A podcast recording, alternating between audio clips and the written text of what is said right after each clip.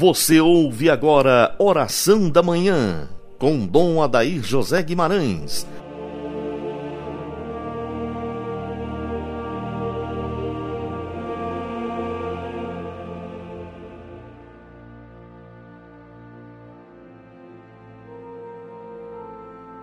Santo anjo do Senhor, meu zeloso guardador, se a ti me confiou a piedade divina, sempre me rege, me guarda, me governa, ilumina. Amém.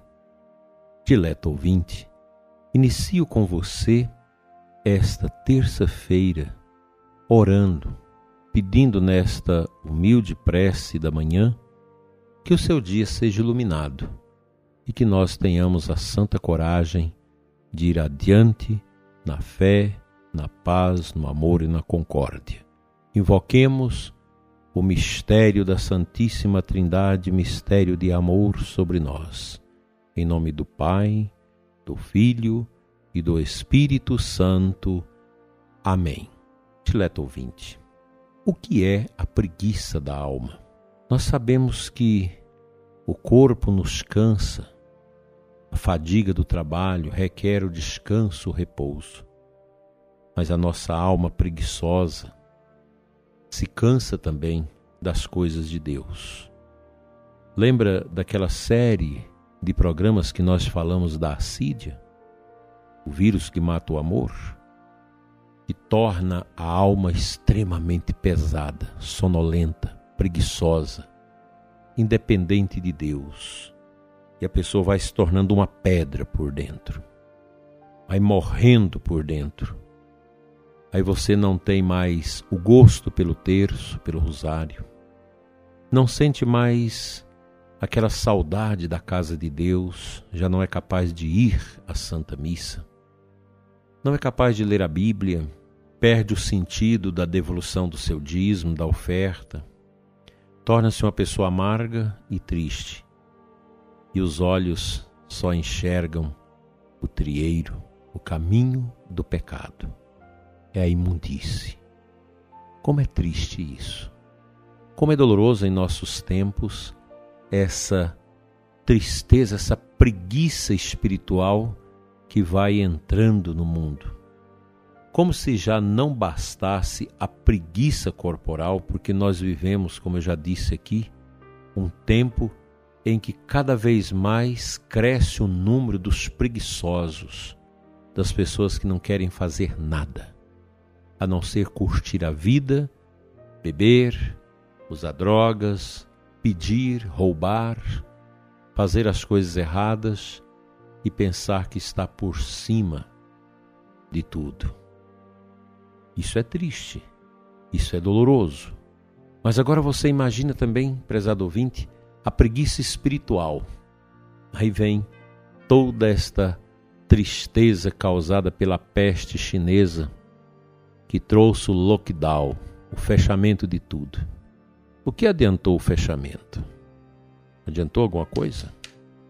Essa loucura que foi imposta sobre todos nós no início dessa pandemia e a gente pensava que o mundo ia acabar.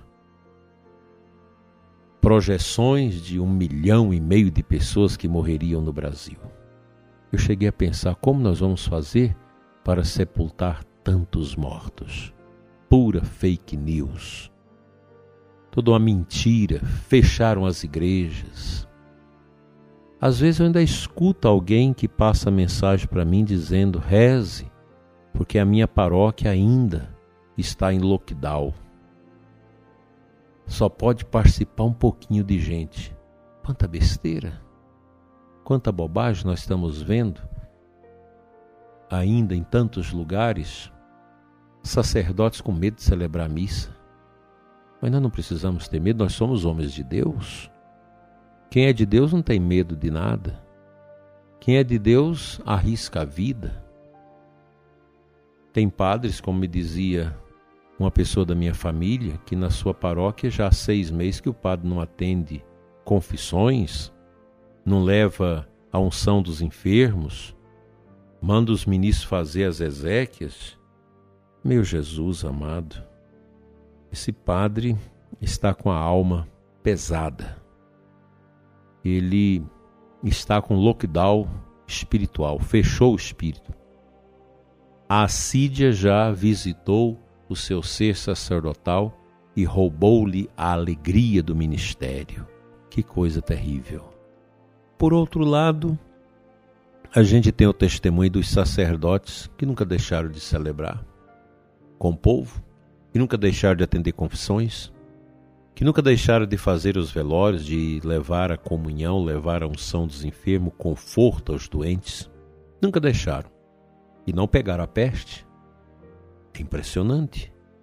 E eu conheço sacerdotes que procuraram se esconder de tudo e pegaram a peste.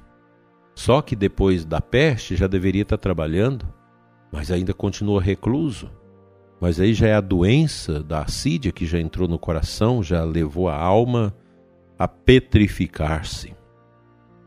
Nós precisamos combater essa doença que está entrando no mundo da igreja, que é a preguiça espiritual, essa sonolência espiritual, esse peso interior, essa falta de fé, nossas crianças fora da igreja, nossos jovens fora da igreja. Onde nós vamos parar com isso? Cadê as lideranças? Vamos, vamos à frente, nós não podemos parar. Cadê a legião de Maria, o apostolado da oração? Diz que tem umas mudanças aí no manual do apostolado da oração.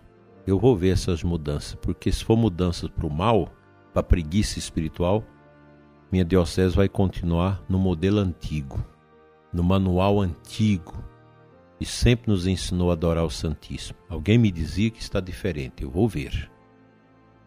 Nós não podemos nos acomodar, esfriar o nosso coração, como se o mundo estivesse indo e a gente assistindo tudo isso.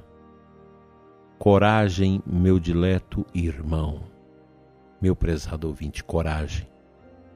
Vamos abrir o coração a Deus, vamos orar, vamos voltar às nossas atividades. Nada de lockdown para as coisas espirituais.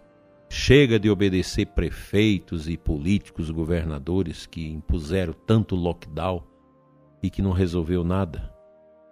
A igreja precisa ser respeitada mas nós, os ministros da casa de Deus, precisamos impor os direitos de Deus e não deixar que os direitos humanos, o direito da política, da, das falsas concepções sanitárias, anule a lei de Deus.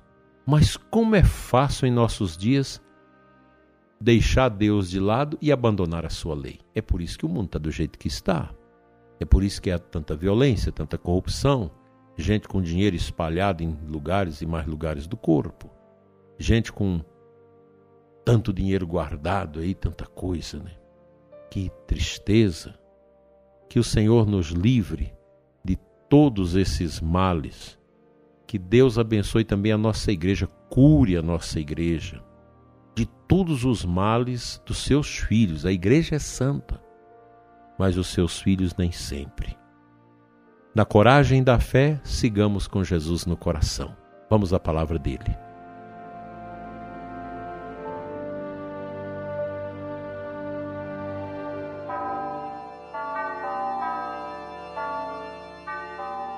O Evangelho desta terça-feira, Lucas 12, 35 a 38. No versículo 37. Jesus diz: Felizes os empregados que o Senhor encontrar acordados quando chegar. Em verdade eu vos digo, ele mesmo vai cingir-se e fazê-los sentar-se à mesa, e passando os servirá. E caso ele chegue à meia-noite ou às três da madrugada, felizes serão se assim os encontrar.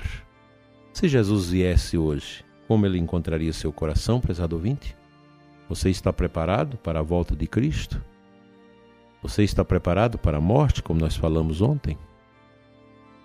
Cuidado, porque nós podemos ficar apegados às bobagens deste mundo, a tanta besteira neste mundo, e esquecer que o Senhor está a voltar.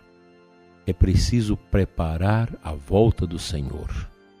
É preciso estar acordado para que, quando o Senhor voltar, ele possa nos encontrar adequadamente preparados. Que a coragem da fé, que a força do Espírito Santo, que esta luz que vem de dentro de nós, que nos leva a olhar para o alto, nos ajude a fugir das coisas tristes deste mundo. Nos ajude a fugir das amarras do tentador, do pecado, dos apegos, desta satisfação dos sentidos que tanta gente quer hoje. Como o nosso mundo está perdido, como o nosso mundo está triste, com tanta gente amarrada às coisas passageiras e triviais da vida. Eu te convido agora a orarmos juntos, pedindo ao Senhor a libertação de nós mesmos.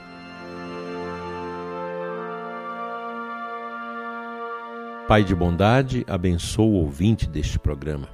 Abençoa os idosos, as pessoas idosas que estão amargas, tristes, revoltadas, que não são capazes de aceitar a terceira idade, a fragilidade do corpo.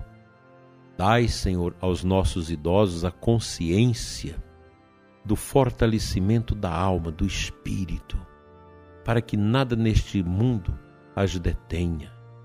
Fica, Senhor, no coração do ouvinte nesta manhã, no coração desta pessoa idosa que agora reza comigo, que tem tido amarguras e revoltas no coração por causa das dificuldades, das dores no corpo que não saram. Abençoa, Senhor, todos nós. Dai-nos um coração alegre, mesmo em tantas dores e sofrimentos. Que nada neste mundo, Senhor, nos aparte da tua luz, do teu santo amor, hoje e sempre. Amém. Pela intercessão dos santos anjos, venha sobre você, prezado ouvinte, e sobre a sua família, sobre as suas dores e sofrimentos, tristezas e desencantos a bênção da esperança, do amor, da paz e da alegria da fé. Em nome do Pai, do Filho e do Espírito Santo. Amém.